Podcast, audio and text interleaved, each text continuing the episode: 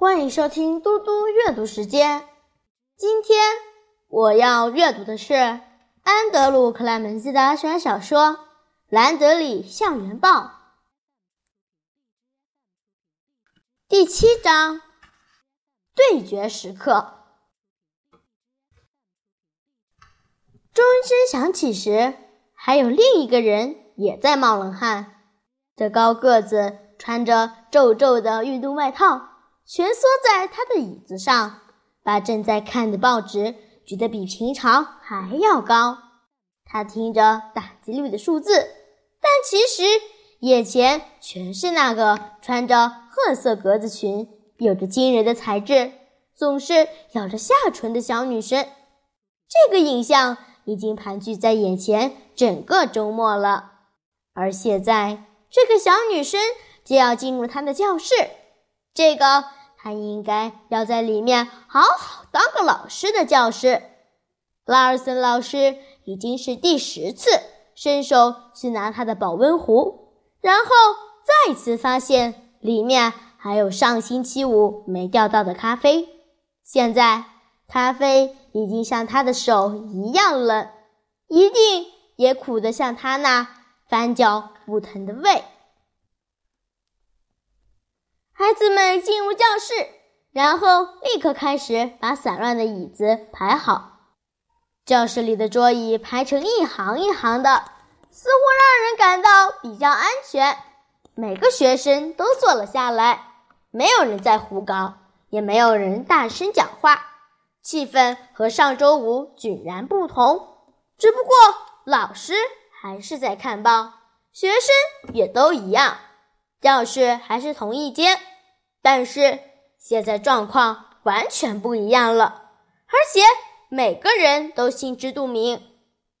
其中，卡拉·兰德里是最清楚的一个。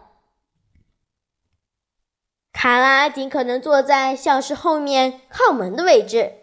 他原先并不是这样打算的，只不过在内心某个角落，他确实希望有个门可以火速逃走。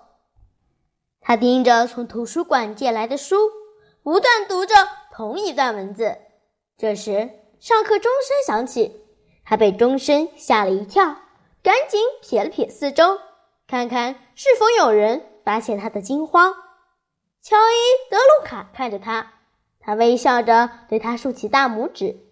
卡拉想要微笑回礼，却发起抖来，他只好强迫自己将目光移回书本上。这样安全些。写给拉尔森老师的字条夹在书本前几页，他紧抓着书的封面，像是要把他的道歉关在那里，并且担心字条会自动跳出来飞进拉尔森老师手中。拉尔森老师清一清喉咙，悉悉嗦嗦地将报纸折一折后站起来，手里。还握着皱皱的纸张，但他马上后悔站了起来，因为他觉得自己好高，觉得自己像一座高塔似的立在全班面前。有些孩子看着他，但有些人也把他眼光挪到别的地方。而那个穿着褐色格子裙和白色衬衫的女生，则是紧紧盯着他的书，手也抓得死紧。拉尔森老师注意到他读的书是《大草原的奇迹》，他试着去回想这本书的情节，想知道卡拉学这本书是不是有什么暗示。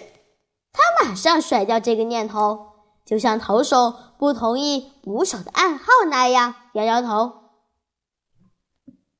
他又清了清喉咙，然后说：“这个周末有谁都看过星期天的报纸？”孩子们带着胆怯，但几乎全都举手了。卡拉的目光没离开书本，却也举起手。他总是看周末的《芝加哥论坛报》，还有周日的《太阳时报》。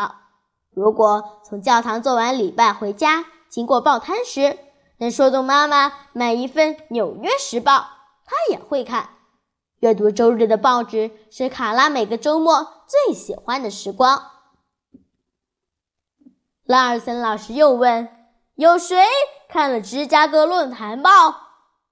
超过半数的人再举起手。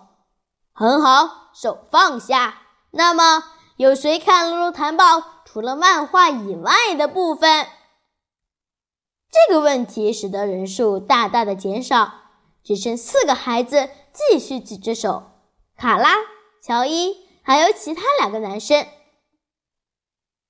卡拉抬起头来，那一瞬间，他瞄了拉尔森老师一眼。拉尔森老师没有再看他，但他可以感觉到他刚刚把视线移开。就在这时，卡拉明白了这些问题的用意。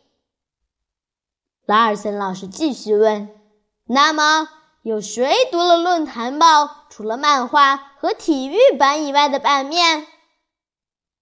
乔伊和其他两个男生把手放下，现在只剩卡拉还举着手。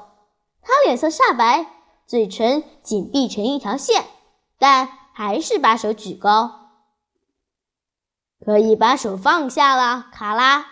拉尔森老师说：“不过，告诉我，你看过《论坛报》上哪些特别的文章呢？”